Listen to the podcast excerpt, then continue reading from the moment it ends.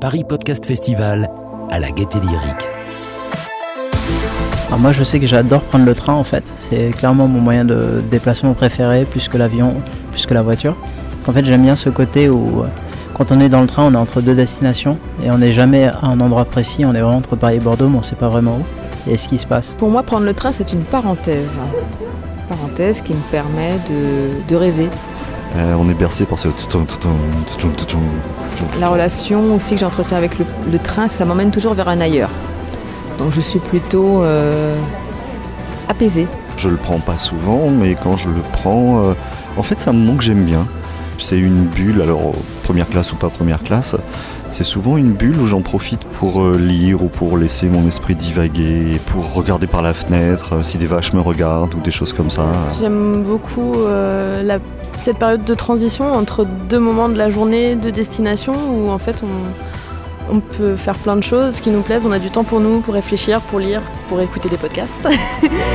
Paris Podcast Festival. Écoutez, vous verrez mieux. Bonjour Stéphane Chéry, vous êtes directeur de la communication externe de la SNCF et vous êtes également parrain du Paris Podcast Festival. C'est la seconde édition cette année. Alors qu'est-ce que ça vous inspire, toutes ces petites histoires? Est-ce que le, voyage en train, c'est plus qu'un service finalement? Alors ces histoires, déjà de les entendre, euh, nous permet de voir toute la diversité des expériences de voyage que chacun d'entre nous peut faire tous les jours, parfois les week-ends ou pendant nos vacances.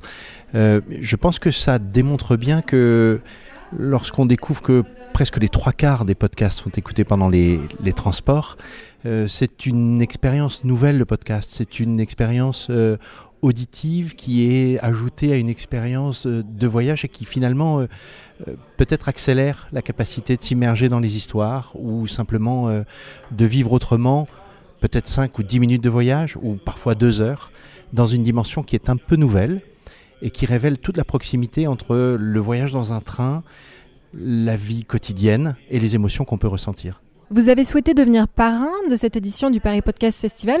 Qu'est-ce qui fait que vous avez voulu soutenir cette nouvelle culture de l'écoute, comme on pourrait l'appeler? Finalement, les podcasts, c'est une nouvelle euh, liberté qu'on se donne, euh, une liberté de l'écoute qui se marie très bien avec euh, ce que pendant longtemps on a pratiqué, c'était la liberté de lire et de se laisser emporter par son voyage.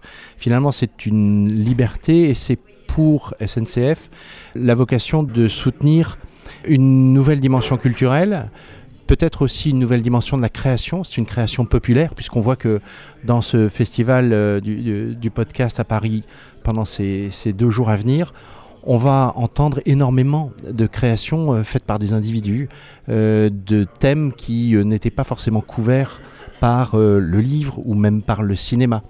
Et finalement, c'est une catégorie qui nous semble tout à fait adaptée au voyage. Le podcast rentre dans la culture de la mobilité. Euh, c'est finalement une façon de consommer de la culture euh, dans un environnement euh, qui peut être pluriel, et donc dans ses trajets du quotidien, par exemple. Bah, j'ai une relation très apaisante avec le train. Normalement, il m'arrive pas grand chose, mais une année, j'étais à Londres. Euh, je devais revenir pour Noël en France avec ma famille, et du coup à Toulouse. Euh, sauf qu'il neigeait. Je devais reprendre un avion pour faire Paris-Toulouse, mais non, en fait, il n'y a plus d'avion. Donc je décide de prendre le train de nuit. Et je passe en fait les fêtes de fin d'année, enfin le fête de la Saint-Sylvestre, le 24 ou 25, dans le train de nuit euh, de Paris à Londres, donc 8 heures ou 9 heures quand même, euh, voilà, avec des gens extrêmement déçus, seuls euh, comme moi. Mais en fait, la belle histoire, c'est que bah, on a décidé en fait de faire notre malheur à quelque chose de festif. Ouais, ouais, c'est marrant de boire du mousseux ou du cava, euh, puis euh, en voyant le truc défiler avec des contrôleurs, quoi. Voilà, euh, qui sont plutôt très sympas. Consommer de la culture, justement, la SNCF se mobilise sur différents festivals ou différents prix, comme le prix SNCF du Polar. Pourquoi cet engagement pour les projets culturels et, et quel, quel projet peut-être pour demain? Il y a un lien assez fort entre SNCF et les Français qui tient à la, à la raison même de la création de, de, de, de la SNCF, qui était de rapprocher les Français, les rapprocher de leur lieu de travail, les rapprocher de leur famille, les rapprocher de leur lieu de vacances. Et c'est en fait un, lien très fort entre la culture. La culture, c'est ce qui, quelles que soient vos origines, quelles que soient vos préoccupations, euh, finalement peut vous permettre de vous rapprocher de gens qui vous sont a priori étrangers. Et donc, euh, nous cherchons toujours à être, euh, à faciliter les moments de rencontres culturelles qui unissent les gens qui s'y retrouvent. Et la SNCF soutient la culture dans ce qu'elle a comme dimension de plus merveilleuse de rapprocher les gens. C'est ce que nous faisons lorsque nous sommes présents euh, à Angoulême en début de chaque année pour le Festival international de la BD avec un pavillon qui est ouvert à tous, ouvert gratuitement, et où vous voyez des centaines d'enfants rester avec des BD dans les mains, discuter avec les auteurs. C'est ce que nous faisons dans l'un des plus grands festivals qui s'appelle le Hellfest, où toutes les générations aussi se retrouvent, prennent le train pour se retrouver au Hellfest.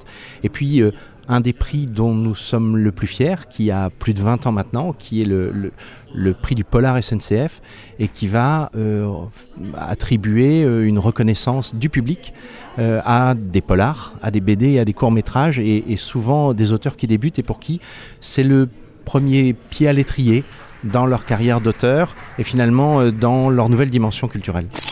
Et moi aussi, j'ai déjà fait des rencontres euh, intéressantes dans le train. Un train qui avait du retard euh, quand j'étais en Italie, un TGV France-Italie, quand j'allais visiter la ville de Milan. Et on s'est mis à tous discuter dans le compartiment. Et finalement, je me suis rendu compte qu'une des personnes qui était dans le train avec moi était originaire de Milan et s'est offert de me faire visiter la ville quand je suis arrivée. Et du coup, euh, bah, ça m'a fait passer des vacances vachement plus sympas parce que j'avais un guide. Une dernière petite question, Stéphane Chéry. Euh, la première étude euh, sur les Français et le podcast, la première étude CSA a révélé ce matin que les Français écoutent des podcasts chez eux, mais également en deuxième position dans les transports. Donc il est effectivement question de mobilité. finalement, la, SNCF accompagne les auditeurs et les auditrices. Qu'est-ce que, que ça vous inspire pour conclure?